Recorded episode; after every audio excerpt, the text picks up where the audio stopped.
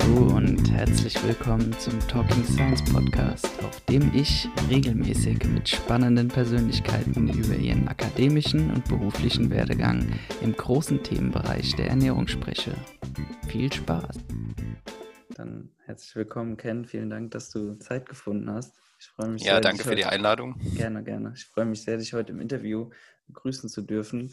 Ähm, vielleicht zu Beginn kannst du dich einfach ganz kurz mal vorstellen, ähm, wer du bist und was machst du gerade. Ja, klar. Also mein Name ist Ken Kissinger. Ähm, ich habe einen Master in Public Health Nutrition an der Hochschule Fulda 2017 gemacht ähm, und bin dann über mehrere Stationen jetzt letztendlich bei Springer Nature gelandet, einem der größten Wissenschaftsverlage ja, global betrachtet, würde ich mal mhm. sagen.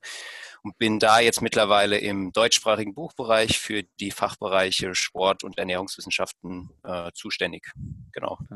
Bin da in dem Bereich jetzt seit, lass mich mal überlegen, seit Juli diesen Jahres. Genau.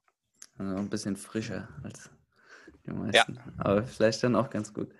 Ähm, jetzt bist du der Erste, ich habe mal deinen Werdegang natürlich im Vorhinein wie den von allen anderen auch angeschaut, ähm, glaube ich, der Erste im Interview, der wirklich an, an drei deutschen Unis äh, studiert hat, weil viele hatten äh, halt einen Bachelor und dann einen Master irgendwo an der deutschen Uni und vielleicht noch ein Auslandssemester dann an der dritten ausländischen ja. Uni. Und du bist sogar von der Uni Mainz zur Hochschule Fulda gewechselt und dann warst du zwischenzeitlich auch nochmal sogar an der, an der Uni Hohenheim. Genau, in Stuttgart war ich auch mal. Ja. Offiziell zwei Semester, in echt war es ein bisschen kürzer. Genau.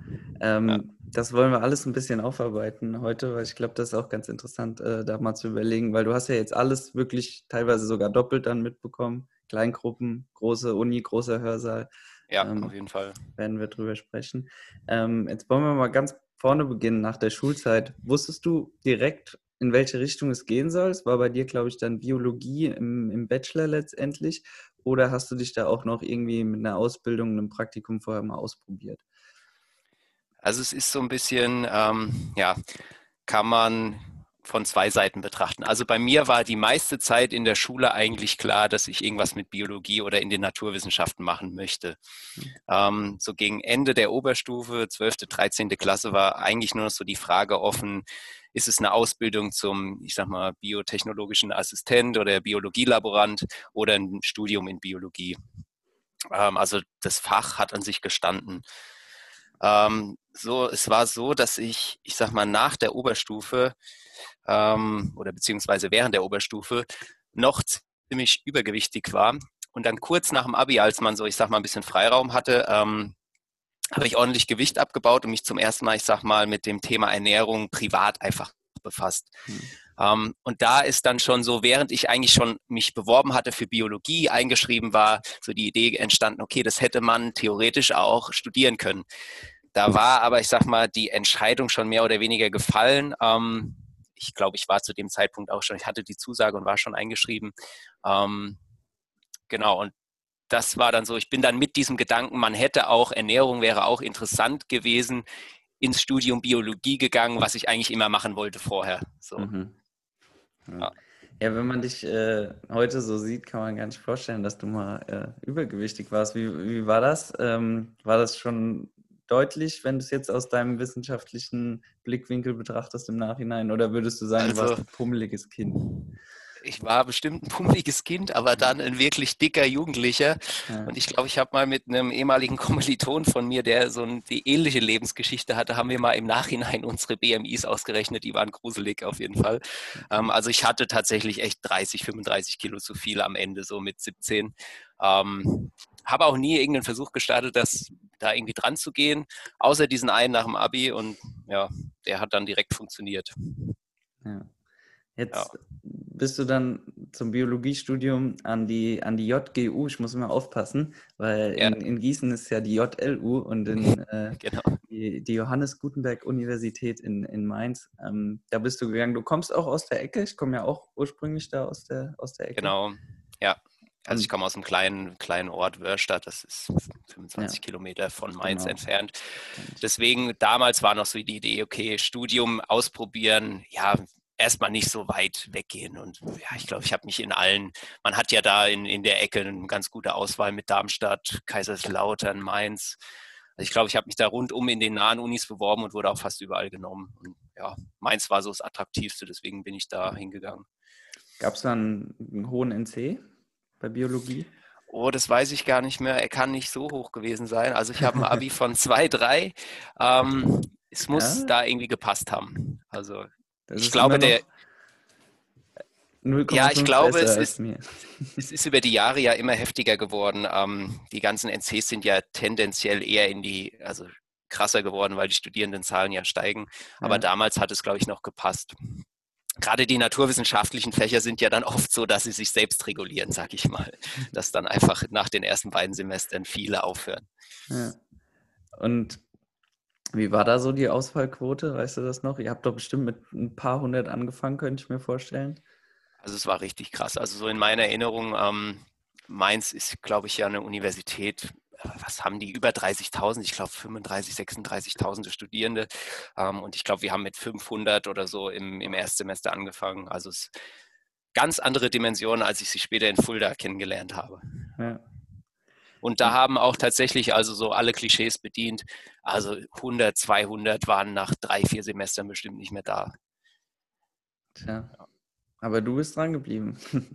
ja, ich habe es tatsächlich durchgezogen. Ähm, ja, trotz, wie gesagt, schon am Anfang gedacht, naja, Ernährung könnte man wechseln. Ich habe auch zwischendurch immer mal überlegt, aber es war dann letztendlich so eine rationale Entscheidung. Jetzt im, im vierten Semester macht es auch keinen Sinn mehr. Ich ziehe es jetzt durch. Ja. Und es war auch interessant. Also. Klar.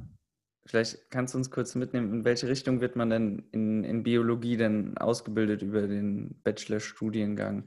Äh, und was ist, war so letztendlich so ja. dein, dein, dein Bachelor-Arbeitsthema? Weil ich war auch im Bio-LK äh, in, der, in der Schulzeit, äh, habe mich dann, wie gesagt, diese, ich glaube, du kennst ja die Geschichte kurz über den äh, Finanzweg umleiten lassen und habe dann gedacht, nee, eigentlich war das ja auch immer so das Herzensthema und dann bin ich halt äh, über die Schnittmengen und Schnittpunkte dann zur Ernährung gekommen.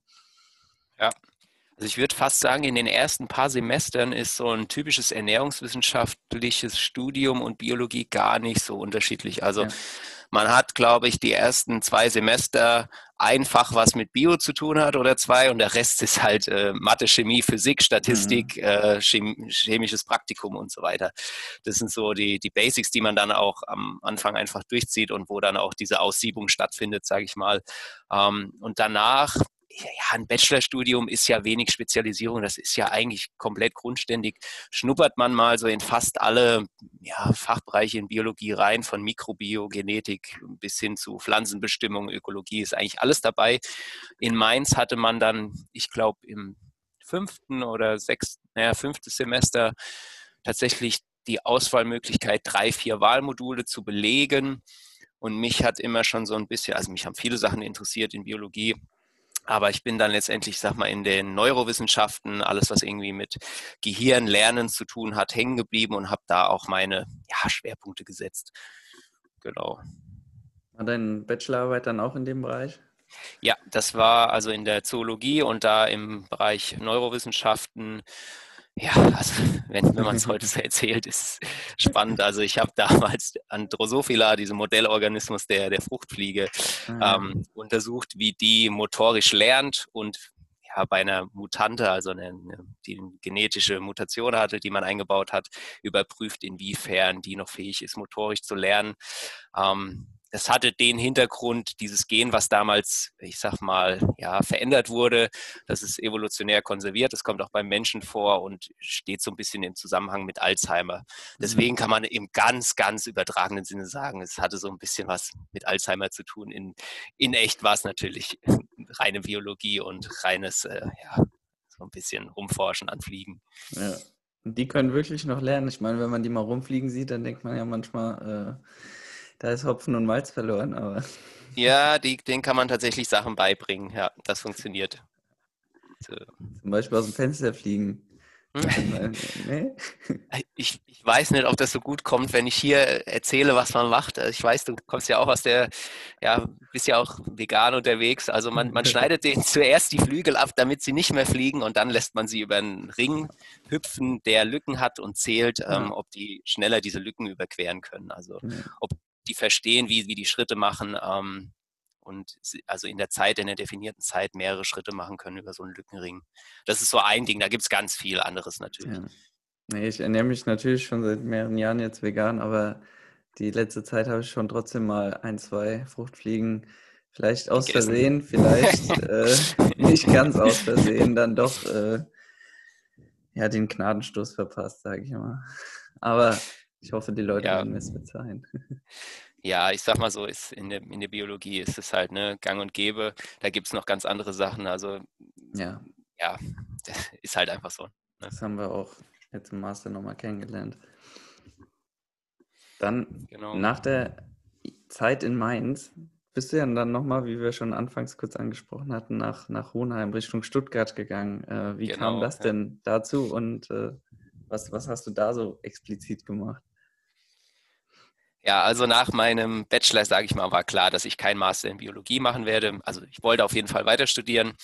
Wie gesagt, das Thema Ernährung war schon die ganze Zeit im Studium präsent. Ähm, und dann war so ein bisschen danach die Frage, also zwischen Masterarbeitsabgabe und man muss sich ja dann schon bewerben für den, für den Master oder wie auch immer.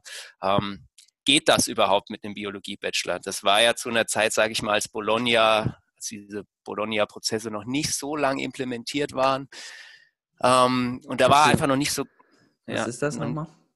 Also die, die Umstellung, ich sag mal, von, also diese europäische Anpassung des Bachelor-Master-Systems, mhm. also die Abschaffung vom Diplom hin zu Bachelor-Master. Ich glaube 2008 oder 2009 ist es bei uns eingeführt worden. Ich habe 2013 meinen Bachelor gemacht, deswegen ja, es ist ja noch relativ frisch gewesen. Mhm. Und es konnte dir eigentlich keiner so wirklich sagen, oder zumindest war es nicht so einfach ersichtlich, ob man da reinkommt mit einem ähm, Bio-Bachelor. Deswegen bin ich, ich sag mal, ja, play safe, ähm, habe ich gedacht, okay, du hast den Bachelor in Biologie und hast eigentlich die Grundlagenfächer von diesen eher ernährungswissenschaftlichen Studiengängen sowieso, schreibst du dich nochmal für einen Bachelor ein und überspringst einfach eins, zwei, drei Semester, je nachdem, wie viel du angerechnet bekommst und ziehst nochmal den Bachelor in ja, drei bis vier Semestern durch. Und so bin ich dann nach Hohenheim gekommen. Ich glaube, der Studiengang hieß damals Lebensmittelwissenschaft und Biotechnologie. Hm. Ähm, und dachte, ich mache da einfach nochmal so ein ja in die Ernährungsrichtung Bachelor drauf und gucke dann, dass ich dann äh, danach den Master in, in einem ernährungswissenschaftlichen Fach mache. Das war so die Hintergrundgeschichte davon. Hat das geklappt? also die Realität sah ein bisschen anders aus. Ähm, die in Hohenheim waren ein bisschen, ja, die, die, konnten nicht so viel anfangen mit meinen Modulen und dann wussten die, die Professoren nicht, ob sie das jetzt anerkennen dürfen oder nicht. Also de facto hätte ich letztendlich nochmal einen gesamten Bachelor machen sollen. Und naja, ich sag mal, die Motivation, nachdem du gerade deine Master, äh, deine Bachelorarbeit abgegeben hattest, dich dann nochmal in die Physik 1 äh, Grundlagenvorlesung zu setzen, war dann irgendwie, also ich kam mir dann schon ein bisschen seltsam vor. Deswegen, ja, hat sich recht schnell einfach rauskristallisiert, okay, du probierst es dann doch eher über diesen Masterweg. Du weißt zwar nicht, ob es klappt, aber du schickst jetzt die Bewerbung einfach komplett raus und ja, guckst mal, was, was bei rumkommt. Ja, und dann bist du nach Fulda, oder? War das genau. auch eine der ersten Bewerbungen? Ja, ich habe mich da tatsächlich auch an, ja, natürlich an mehreren Unis beworben, wurde auch an recht vielen genommen, unter anderem in Kiel, in Halle, Fulda. Ja, ich weiß gar nicht mehr. Es war letztendlich dann die Entscheidung, in Fulda ist ja ein relativ spezieller Master, sage ich mal, nochmal in, in, in den Bereich Ernährung. Ähm, und das fand ich eben ansprechender als so einen klassischen ernährungswissenschaftlichen Master, der ja dann doch wieder, ich sag mal, wenn er nicht im Ökotrophologiebereich ist, sehr naturwissenschaftlich, medizinisch ist und eigentlich das Gleiche wieder, ja, oder viel mit Labor zu tun hat. Und da wollte ich nicht unbedingt wieder hin. Mhm. Und deswegen war der, der Studiengang dann in Fulda einfach am ansprechendsten. Ähm, bin dann vor Ort gefahren, habe mir die Hochschule angeguckt. Das war zum Glück gerade die Zeit, als da ganz viel renoviert wurde. Also es sah auch alles tiptop neu aus. Äh, die Strukturen waren äh, gut. Man hat auch nur Gutes gelesen über die Hochschule. Deswegen ähm, ist dann die Entscheidung gefallen letztendlich. Ja. Und das ist vielleicht jetzt auch ganz spannend für Leute, äh, die zuhören, die eben auch im Bachelor jetzt nicht in einem ernährungswissenschaftlichen oder Ökotrophologen ja. Master, äh, Bachelor sind ähm, oder irgendwie eine Ausbildung zum Diätassistenten machen, sondern wie du jetzt vielleicht ein naturwissenschaftliches Fach studieren, aber sich dann trotzdem mal überlegen, könnte es im Master nicht doch in die Richtung gehen. Ähm, du hast das gemacht in Fulda letztendlich.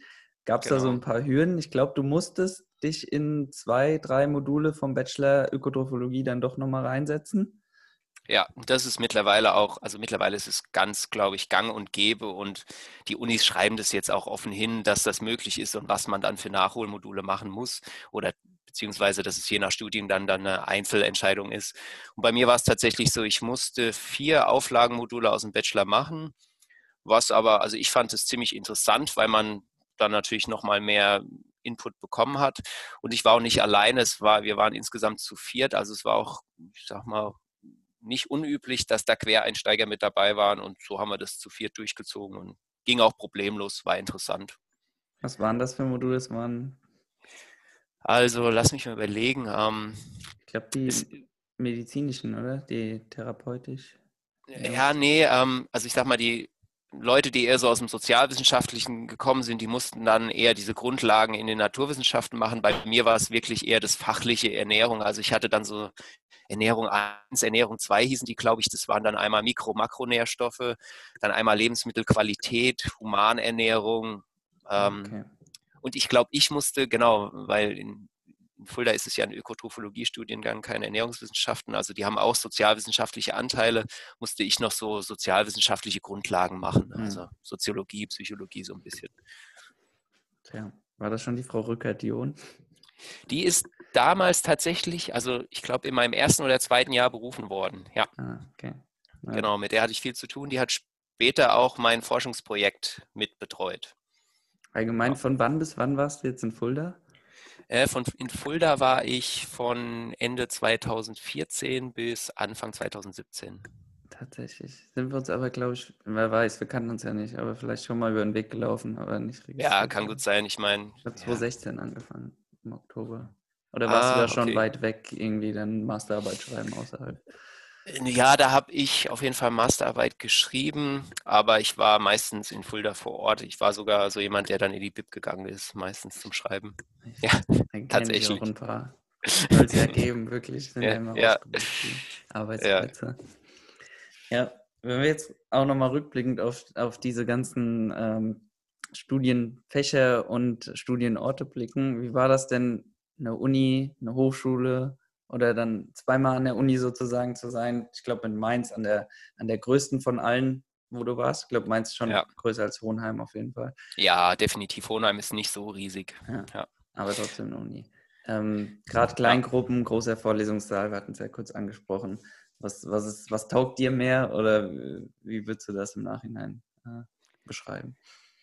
Also für mich war das ein Weltenunterschied und auch, ich sag mal, mindblowing von Mainz kommend, wo man mit drei bis 500 Leuten im Hörsaal sitzt, mit 80 Leuten im Labor und dann eine Multiple-Choice-Klausur am Ende des Semesters, eine digitale schreibt, wo du dann am Ende eigentlich schon die Ergebnisse gesagt bekommst, ein Wort einträgst. Hin zu Fulda, wo wir dann 20 Leute waren oder so, glaube ich, mhm. 19, 20. Sehr kleiner ähm, Studiengang, ja ja, sehr viel, also ein sehr hoher Workload im Semester bestand. Also wirklich, du wurdest eher ja schon in Richtung schulisch mit eingebunden. Ähm, was ich aber auch gut fand, weil du dann nicht am Ende diesen Berg hattest an, ich muss einfach nur Vorlesungsfolien setzen, durcharbeiten und auswendig lernen. Also es, mir hat es an der Hochschule und so wie es in Fulda umgesetzt wurde, viel mehr gegeben, viel mehr Spaß gemacht. Ähm, und ich halte das Konzept auch eigentlich für viel besser ehrlich gesagt. Ähm, man hat da Papierklausuren, da gibt es keine E-Klausuren, man kann wirklich noch was schreiben und es ist kein so ein stumpfes Auswendiglernen, sondern wirklich Inhalte wiedergeben, Inhalte verstehen. Das mag natürlich auch ein bisschen sein, die Bachelorstudiengänge in Fulda sind auch größer als die Masterstudiengänge, das ist, ist klar, aber auch da weiß ich, dass da schon ein bisschen mehr Wert auf Kleingruppen und nicht nur stumpfes Auswendiglernen gelegt wird. Ja. Also es sind sind deutliche Unterschiede, die es da gibt. Kann ich bestätigen, ja. Und äh, wie war das so als äh, junger, junger Student von der Schule, in Mainzer Hörse Vorlesungssaal zu kommen? Ich hatte das ja wirklich nie erlebt, vielleicht mal bei diesen Einführungstagen, wo ich mal in Mainz in der Uni war, kurz in diesem Physiksaal mhm. äh, war. Ich glaube, das ist so mit einer der größten, den es da gibt, wo dann halt für die ganzen Leute, die sich das gerade mal angucken von der Schule, irgendwie zwei, drei Sachen besprochen wurden. Da war halt auch alles voll, das hatte ich mal erlebt, aber wenn man da wirklich dann mal sitzt und ja, dann unten den, den Prof nur sieht mit äh, Mikro, Verstärker und äh, wahrscheinlich ja, sieht man ihn auch noch auf dem, auf dem Display. Ja. Ja, es ist, ja, es äh, hat Vor- und Nachteile. Ich meine, es ist schon beeindruckend, dieser, dieser Uni-Campus in Mainz, das fand ich schon immer ziemlich ja, spektakulär. Du hast da eine eigene Buslinie, die da rumfährt, extra. Ne? Stimmt, ja. Die haben einen eigenen, und, komplett, so wie eine kleine, kleine Stadt ist das. In Mainz ist ja auch, glaube ich, ganz speziell, weil ähm, die ja wirklich groß, größtenteils oder fast ausschließlich an einem Ort ist, die Uni. Ja, also es ist eine Campus-Uni, nicht, genau. ich glaube in Gießen, die Uni zum Beispiel ist ja auch zerteilter eher, es genau. gibt ja genau. diese zwei Modelle. In Mainz weiß ich, dass die Psychologie ausgelagert ist und logischerweise die Medizin ist halt an der Uniklinik, aber sonst mhm. ist fast alles da oben. Ja, und das ist wirklich, also ein eigener kleiner Kosmos. Was schön ist, aber wie gesagt, die Dimension zum Studieren, ja, ist halt ein Stück weit Massenabfertigung. Es ist einfach so. Ja. Ja, muss man sagen. Wie soll, also lässt sich anders auch gar nicht bewältigen. Ja, da muss jeder sehen, was einem besser ähm, ja, zusagt. Oder eben auch vielleicht im Master dann mal was anderes sich anschauen wie du und dann sehen, dass ja. Ja, wie gesagt, es, ich bin mir sicher, dass auch an so einer großen Universität die Masterstudiengänge kleiner sind, aber so das Grundlegende, ja, ist, glaube ich, schon sehr unterschiedlich von Hochschule zu Universität. Ja, also wir sind jetzt in, in Gießen auch über 100 gewesen, 150, glaube ich, zum Schnitt. Im, im Master, ne? Im Master, du bist jetzt ja. im Master, ne? Ja. Aber das ist auch natürlich dann deutlich kleiner als im Bachelor.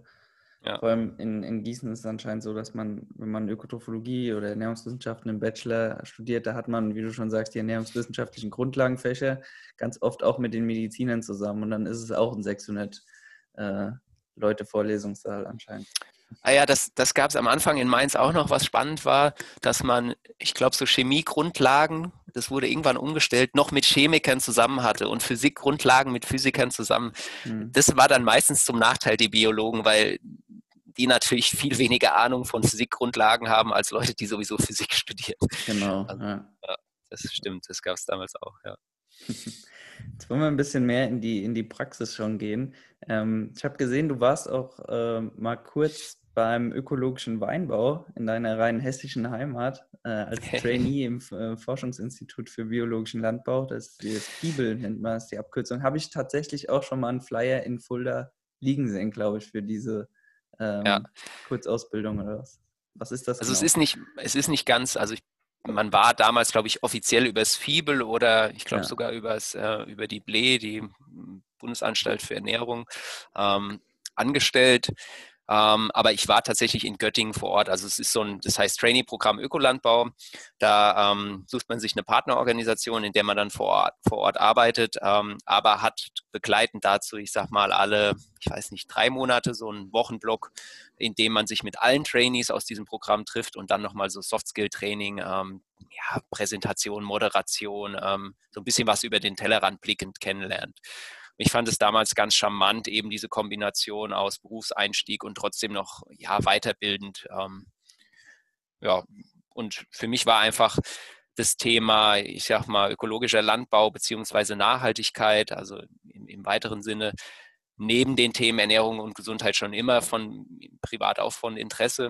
Und deswegen war das so die Chance, ich sag mal, auch da einen, einen Fuß in die Tür zu bekommen. Wie, wie es war tatsächlich dann auch nicht. Ja nicht bei mir in der Heimat, sondern äh, meine Partnerorganisation war eine Zertifizierungs- und ähm, Kontrollstelle, also jemand, der Audits bei den Ökobetrieben durchführt und dann über die Zertifizierung entscheidet und die hat in Göttingen gesessen. Also ich bin dann von Fulda nach Göttingen gezogen. Ja. Ja. Wie bist du denn darauf gekommen? Hast du da auch irgendwo eine, eine Ausschreibung gesehen oder selbst recherchiert? Ähm, ich glaube tatsächlich, ich bin mir nicht mehr sicher. Ähm, in Fulda gibt es so eine Art äh, Alumni-Verteiler, über den, ja, ich sag mal, mehr oder weniger für Ökotrophologen und Ernährungswissenschaftler Stellen verschickt werden. Und ich glaube, darüber, da, da, das, auch wenn das Programm jetzt nicht so typisch ernährungswissenschaftlich ist, ähm, wurde das da auch versendet und da bin ich da drauf gekommen, glaube ich. Ja. Das kostenpflichtig? Äh, nee, im Gegenteil, also du wirst bezahlt dafür. Du wirst bezahlt, ja. Das ist jetzt nicht irgendwie so eine, eine Weiterbildung beziehungsweise so ein, ähm, keine Ahnung, nee, wie anderen Betriebsfach wird noch draufsetzen in der Abendschule.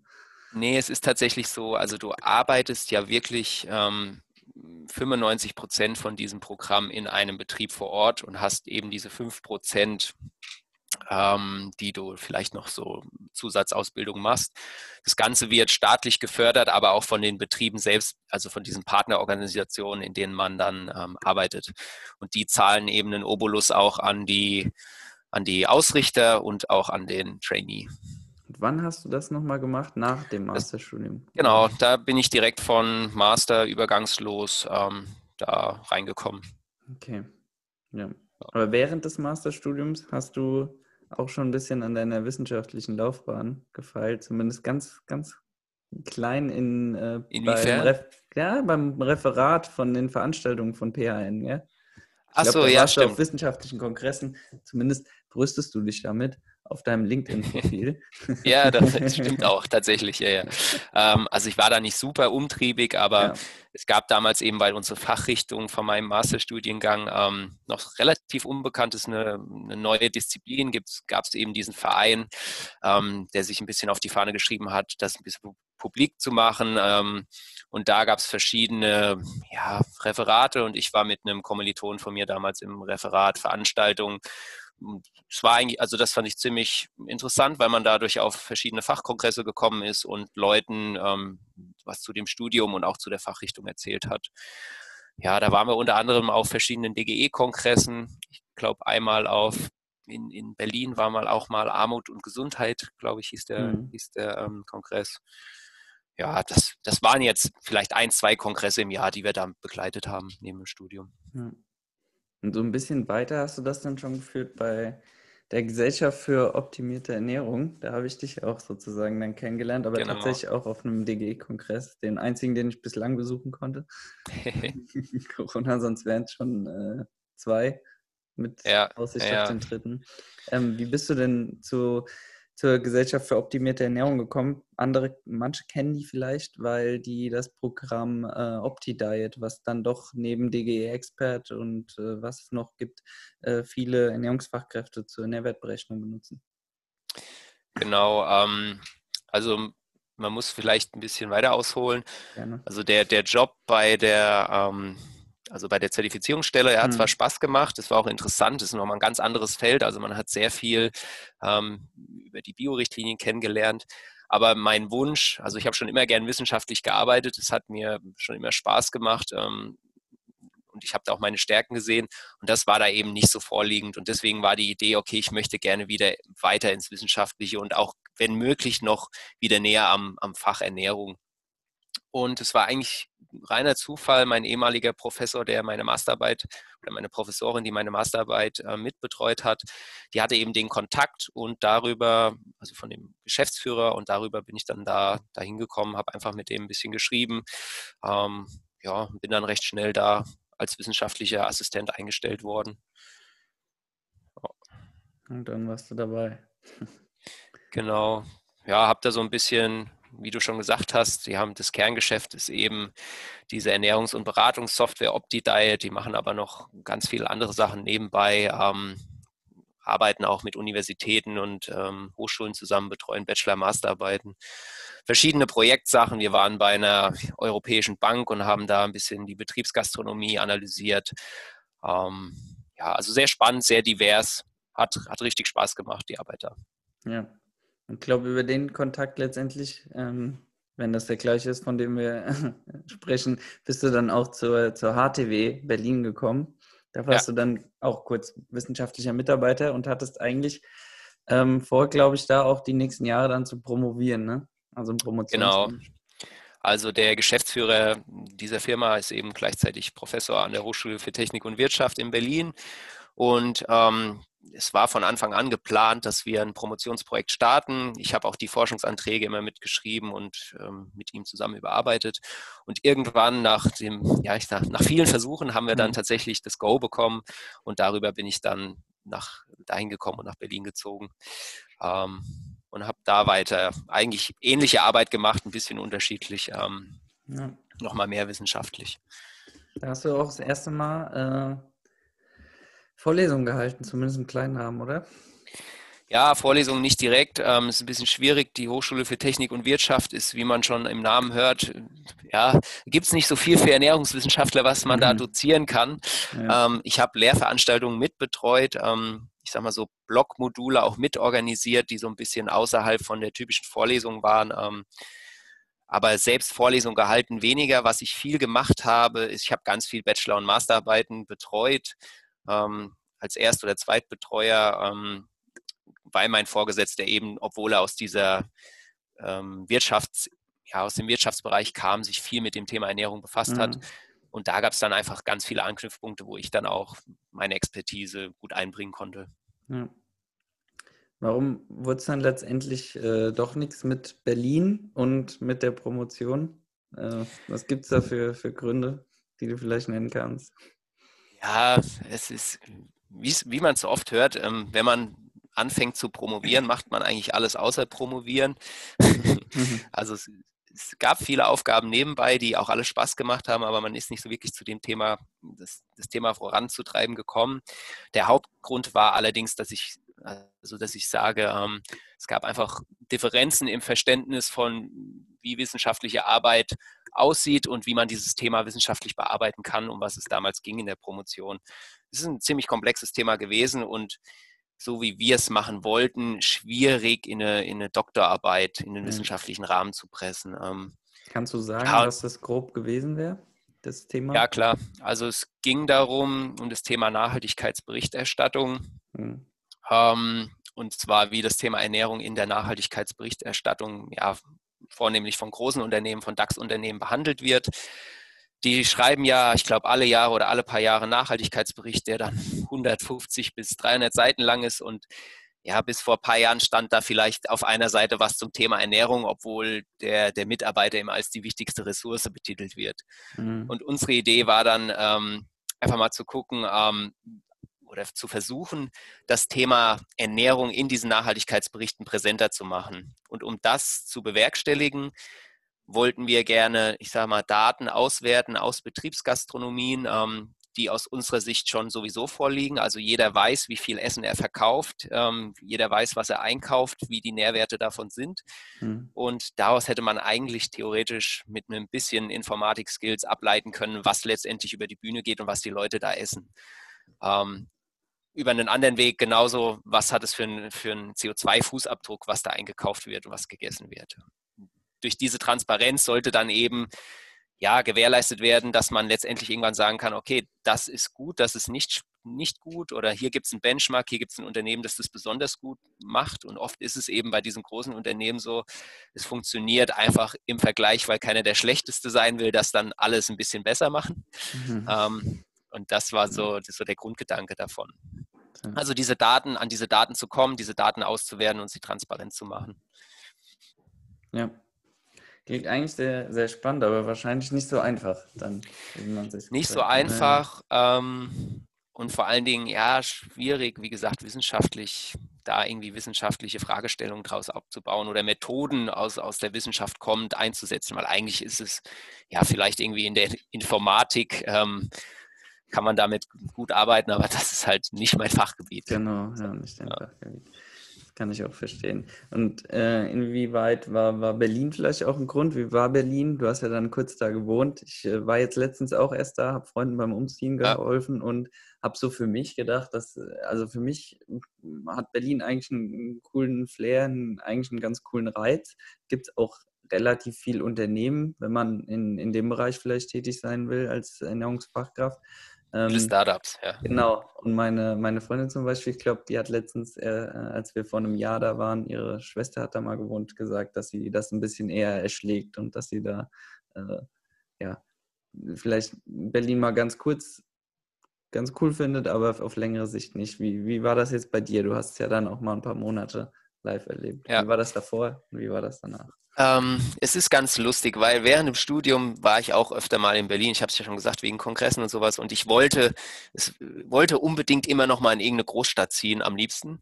Ähm, während dem Studium so gefühlt das Nonplusultra, weil es da alles gibt und ähm, man da alles machen kann ja, wenn man tatsächlich dann da war und Vollzeit arbeitet, dann verliert es irgendwie alles so seinen Reiz, meiner Meinung nach. Es ist, es spaltet die Massen. Es gibt alles, aber es ist alles weit entfernt. Es ist alles voll, es ist alles laut. Ähm, und Berlin ist, ja, ich, insofern man das mit anderen Großstädten vergleicht, einfach auch ein bisschen, es hat diesen Schmuddelcharakter, diesen, äh, es ist so ein bisschen, ja, offen, lustig, aber auch, man muss es mögen, ein bisschen schroff.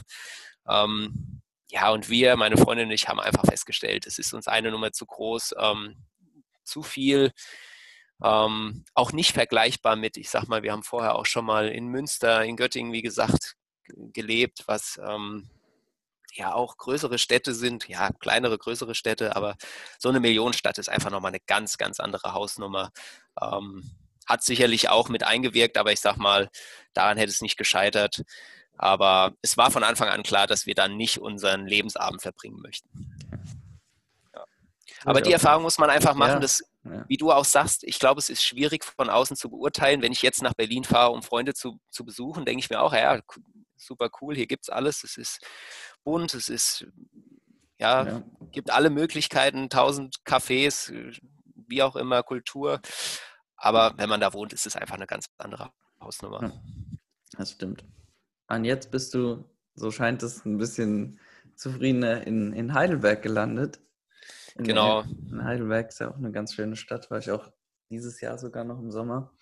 Ähm, beim Springer, ach, Springer, Springer, Springer. Bei Springer Nature, genau. Ja. genau, Verlag. Ähm, wie kam das denn dazu? Wie bist du da hingekommen? Ja, nach der Promotion oder dem Promotionsversuch ähm, habe ich zum ersten Mal, sage ich mal, überlegt, okay, Jetzt gucke ich mal nicht inhaltlich, was mich interessiert primär, sondern was ich wirklich gut kann oder wo ich auch schon in all den Stationen, die ich gemacht habe, Expertise gesammelt habe. Ähm, das ist zum einen wissenschaftliches Arbeiten, das ist zum anderen Organisieren, Kommunizieren, ähm, was ich in allen Berufen viel gemacht habe. Und habe dann einfach mal so geschaut, ja, wo könnte man denn mit so einem Profil oder mit solchen ja, Fähigkeiten gut arbeiten. Und dann gab es zufällig eine, eine, Praktikumsstelle, die bei Springer Nature ausgeschrieben war. Mhm. Und es hat einfach ganz gut gepasst. Ähm, es war zwar damals noch nicht in, im Bereich Ernährung, aber es war in der Redaktion für ein, für ein Bio-Journal, ähm, was mir wieder in die Karten gespielt hat, weil ich auch diesen Biologie-Hintergrund habe. Und bin dann einfach über eine Bewerbung, über eine klassische Bewerbung da reingekommen. Hatte damals dann schon ähm, ein Online-Meeting, ein Online-Bewerbungsgespräch und es hat gepasst. Mhm. Ich habe dann recht schnell die Zusage bekommen. Ja, war das schon in Corona-Zeiten? Ja. Ich glaube, es war damals tatsächlich noch nicht so wirklich zu Corona-Zeiten, aber sie haben, sind mir entgegengekommen, dass ich nicht aus Berlin nach Heidelberg vor Ort ah, fahren musste. Okay. Ich glaube, so war das, war es ja doch kleine Strecke. Ja, das ist doch nett. Und ähm, wie, wie ist das jetzt so? Was sind deine, deine Aufgaben mittlerweile? Weil momentan oder mittlerweile bist du ja kein Praktikant mehr, sondern bist äh, übernommen worden. Und ähm, mit welchem Team arbeitest du da? Bezüglich auch vielleicht Ernährungsfachkräfte, bist du der Einzige mit dem, mit dem Hintergrund? Ja, genau. Also ich bin jetzt, wie gesagt, im deutschsprachigen Buchbereich mit den Themen Ernährung und Sportwissenschaften. Ich bin eingebettet in ein kleineres Team aus, ähm, also Life Sciences, Bio, Biotechnologie und solchen Geschichten. Und dann übergeordnet bin ich im Bereich Medizin und Gesundheitsberufe, also mit sämtlichen Medizinsparten ähm, und auch den Gesundheitsfachberufen, Physiotherapie, ähm, was gibt es da alles noch, Ergotherapie, ähm, Logopädie und sowas, sowas bedienen wir alles. Wir sind ungefähr 20 Leute und meine typischen Aufgaben, also bei uns wird differenziert in, ich sag mal, Planer, also die im Lektorat arbeiten, die wirklich Akquise betreiben, ähm, Bücher akquirieren, Themen, Themen aus, ausfindig machen, äh, Leute kontaktieren.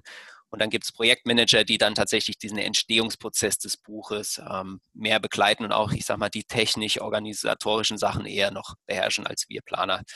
Ähm, Und ich bin im Planungsbereich, also meine Aufgabe ist tatsächlich das Themengebiet Ernährungswissenschaften und auch Sportwissenschaften gut zu kennen, ähm, zu wissen, was sind relevante Themen, die, die einfach gefordert werden und da mit Leuten in Kontakt zu treten. Ähm, und Bücher zu akquirieren. Da gehört natürlich auch dann dazu zu verstehen, wie Bücher gemacht werden, wie Bücher funktionieren. Ähm, und auch, ich sag mal, ein Stück weit inhaltliche, konzeptionelle Idee, ja, ein didaktisches Konzept. Man kann bei uns verschiedene ähm, didaktische Mittel einsetzen. Ähm, was ist gut, was wird da sinnvollerweise für Studierende eingebaut? Ähm, das spielt da alles mit rein in diesem, in, in meine Tätigkeit. Ja. Ja, bringt dir ja vielleicht auch was, dass du aus der Buchdruckstadt Mainz Äh, ja, vielleicht im ganz entfernten Sinne ja. vielleicht. Warst du mal im Gutenberg-Museum? Dann kann deine ich glaube, glaub, wenn man da in der, irgendwo in der Schule ja. in der Umgebung war, dann ist man da standardmäßig mindestens einmal hingefahren. Also wir waren da auch mal mit der Schule. Ja, ja super. Und falls, falls sich jetzt Zuhörerinnen oder Zuhörer auch für Heidelberg und den Springer Verlag interessieren, wie, wie sieht das da aus? Gibt es da immer mal wieder Praktikumsstellen? Wahrscheinlich mit Corona ist es gerade auch ein bisschen äh, schwieriger. Ja. Ähm, wo kann man da nachschauen? Auf eurer Seite wahrscheinlich, ja? Oder genau, also wir haben Werbeanzeigen. Ja. Ja, das kann gut sein. Also ich, auf unserer Seite ist auf jeden Fall, wir haben ein eigenes Karriereportal, da kommt man über unsere Seite auch relativ einfach drauf. Mhm. Und da, die ist wirklich ganz übersichtlich, weil man auch nach Standorten filtern kann. Wir haben ja außer in Heidelberg auch noch in, in München, in Neu-Isenburg, äh, in Wiesbaden haben wir auch noch einen Standort. Da kann man sich einfach erkundigen. Ich weiß, dass es vor Corona recht häufig Praktikanten und auch Volontärstellen gab. Ähm, wie das aktuell ist, kann ich gar nicht sagen. Also ich weiß keine, die bei uns ausgeschrieben ist. Hm. Das ist aber auch, denke ich, was, was man einfach aktiv ein bisschen mitverfolgen muss und immer wieder gucken. Du hattest vorhin noch gefragt, ähm, ob bei uns noch mehrere Leute die Themen Ernährung behandeln. Es ist tatsächlich so, dass wir noch jemanden haben, der Ernährungsmedizin speziell akquiriert. Ja, da dann gibt es ein Journal, oder? Ja, genau. Also Journal ist nochmal eine ganz andere Schiene. Da gibt es dann auch ähm, ja, Lektoren, Herausgeber, die das befassen. Das kann ich dir gar nicht genau sagen. Mhm. Ähm, aber im Buchbereich gibt es noch jemanden, der Ernährungsmedizin macht. Und dann haben wir neben den deutschsprachigen Büchern natürlich noch eine riesige Sprache an englischsprachigen Büchern. Und da gibt es auch noch ähm, Kolleginnen, die sich mit Ernährung befassen. Dietitians genau. wahrscheinlich. Ja, auch irgendwas aus dem, aus dem Ernährungsbereich ja. mit dem Background da drin. Interessant. Und wie würdest du äh, jetzt von deinem Gefühl her, ich meine, du bist jetzt nur relativ kurz da, aber vielleicht auch von deinem privaten Gefühl her, wie würdest du die Situation beurteilen? Glaubst du, Ernährung wird da größer, immer größer, noch größer, als es vielleicht jetzt schon ist mit der Zeit? Du meinst bei uns im, im Portfolio oder? Ähm, ja, allgemein, was halt wissenschaftliches Arbeiten angeht, dass die Wichtigkeit der Ernährung vielleicht noch größer wird in Zukunft. Einfach äh, noch, noch nicht mal bei, bei Springer jetzt allein, sondern. Ja. ja. Also es ist, glaube ich, sowohl bei Ernährung als auch bei Gesundheit so, dass es ja abseits von was passiert in der Wissenschaft beides riesen Trendthemen sind, die ja medial auch sehr breit geschlagen werden. Und ich glaube, und ich meine auch, wenn man sich so ein bisschen die Verläufe anguckt, schon so, dass die Studierendenzahlen in den Bereichen Ernährung auch tendenziell eher steigen als sinken.